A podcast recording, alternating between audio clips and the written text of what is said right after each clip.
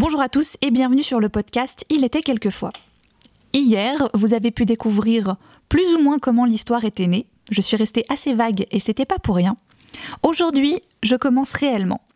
Je vous laisse dès à présent avec le début de cette histoire.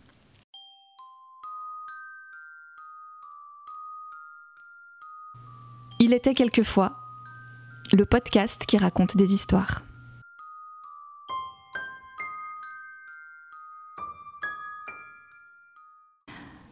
Prologue, hiver 2005. 15 janvier 2005. Le verdict vient de tomber. Ou plutôt, le diagnostic. Je souffre de la maladie d'Alzheimer. C'est le docteur Rivet qui me l'a dit. Elle n'a pas vraiment pris de gants pour m'annoncer ça, mais je crois que je préfère ainsi. Elle est comme ça, plutôt froide comme femme et plutôt directe.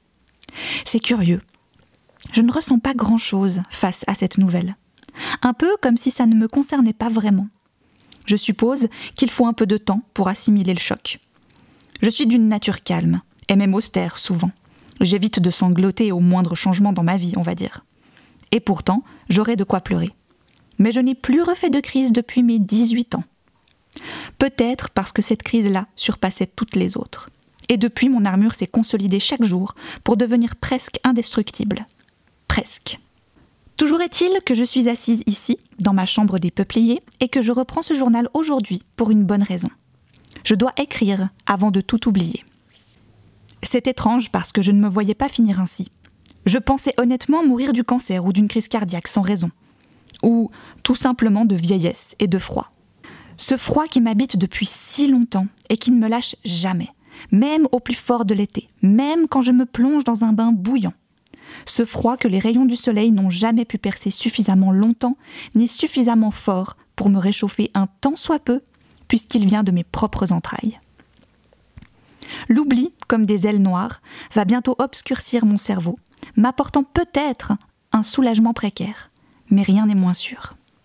Bien sûr, je peux vivre encore des années, mais je vais perdre peu à peu tous mes souvenirs, et finalement la raison.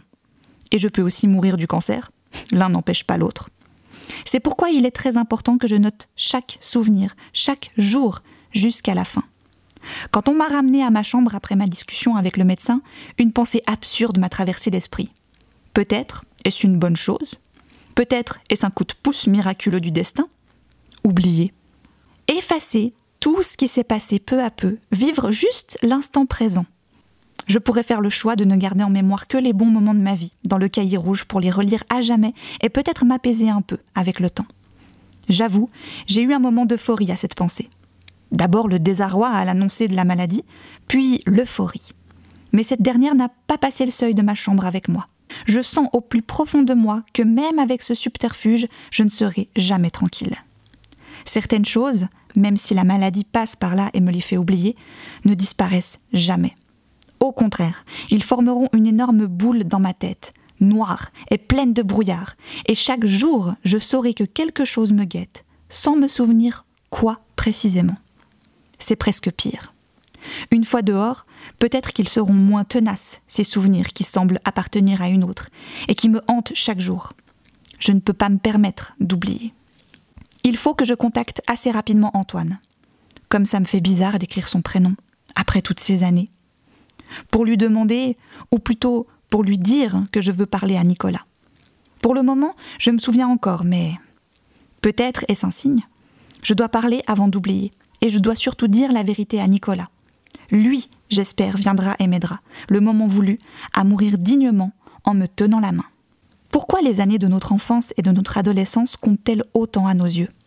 Pourquoi les parfums des souvenirs sont-ils tous liés à cette époque si lointaine, qui semblait n'avoir pas de fin, et qui pourtant, quand j'y repense, n'a duré que le temps d'un battement de paupières Quelques années à peine, mais qui ont eu une influence sur le reste de ma vie. C'est si loin. J'étais une petite jeune fille, et pourtant, je le sais très bien, j'étais déjà moi, telle que je suis aujourd'hui. L'innocence et la candeur juvénile n'ont jamais fait partie de ma personnalité. Je dois parler avant de tout oublier. Me rappeler de tout et surtout ce qui fait le plus mal. Je dois le faire pour moi, mais aussi et surtout pour Nicolas. Il a le droit de connaître la vérité. Il a le droit de savoir exactement d'où il vient. Mais, le plus important, Il faut qu'il connaisse mon existence afin qu'il soit présent à mes côtés, maintenant que je n'ai plus personne, maintenant que je vais mourir. Ma fille ne va pas venir, c'est certain. Quant à mon petit-fils, je ne veux pas le voir. Mais Nicolas, Nicolas, ce n'est pas la même chose. Quand j'ai vu sa photo dans le journal, suite à son exposition, j'avoue, j'en suis restée saisie. Quelle ressemblance avec Antoine Quelle extraordinaire ressemblance Il doit avoir passé la cinquantaine à présent, c'est-à-dire presque 20 ans de plus qu'Antoine, la dernière fois que je l'ai vu. Mais c'est sa copie conforme. Je suis restée tellement longtemps les yeux vissés à cette photo que Lydia m'a demandé inquiète si je me sentais bien. Je dois écrire avant de tout oublier. Elle est gentille, Lydia, mais comment une jeune fille aussi jolie peut-elle s'en les dire ainsi par plaisir? Je le lui ai demandé, mais elle s'est contentée de rire. Peut-être se trouve-t-elle belle, elle? Bah, Sans doute. Sinon, pourquoi cette coiffure bleue, ces piercings et ces tatouages? Les critères de beauté ont bien changé depuis mon époque, et ils continueront de changer. Mais je m'égare. Ou plutôt, je note tout, même les détails les plus insignifiants. Le docteur Rivet me l'a conseillé, comme quoi tous les docteurs ont les mêmes conseils qu'on voit partout.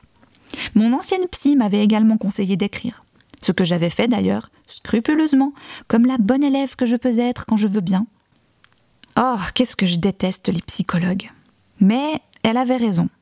C'est bien la seule chose à l'époque sur laquelle elle avait raison. Écrivez, Madame Muller, écrivez ce qui vous ronge. Personne ne vous lira jamais. C'est juste pour vous, pour que ça pèse moins sur vos frêles épaules. Vous avez enduré tellement de malheurs, libérez-les. Ah, si elle savait. D'ailleurs, c'est drôle de continuer dans ce même cahier.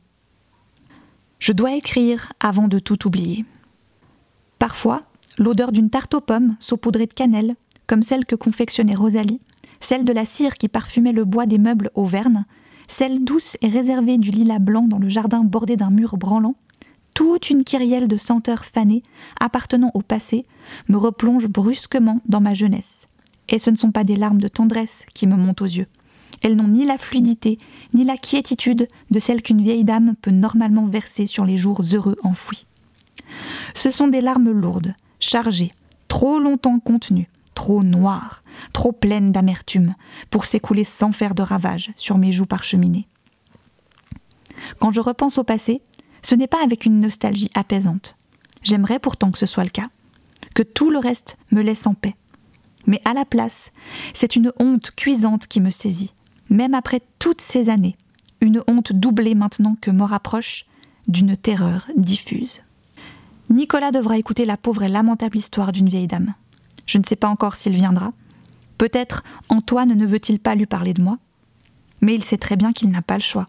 Je lui ai demandé la permission pour la forme, mais je m'en passerai, le cas échéant. Je dois écrire avant de tout oublier. Il est temps, il est temps de tout reprendre depuis le début, de tout poser à plat pour ne rien oublier quand Nicolas sera là. Pour faire les choses bien, je vais même reprendre un nouveau cahier. J'en ai toute une ribambelle dans mon secrétaire. Ah, et quel secrétaire? Hum, On n'en fait plus des comme ça. En bois de rose du 18e qui m'a suivi durant une bonne partie de ma vie. C'est un meuble auquel je tiens tellement qu'il est le seul à m'avoir suivi ici. L'une des premières pièces que je me suis offerte avec mon argent si durement gagné d'ailleurs. C'est fou comme quelque chose de bêtement matériel peut nous rassurer. J'ai tant de choses à écrire. Mon mariage, mon mari, mon bourreau serait plus adéquat d'ailleurs, mon enfance, mes rêves et mes désillusions. Il faut que j'écrive avant d'oublier. Et vite.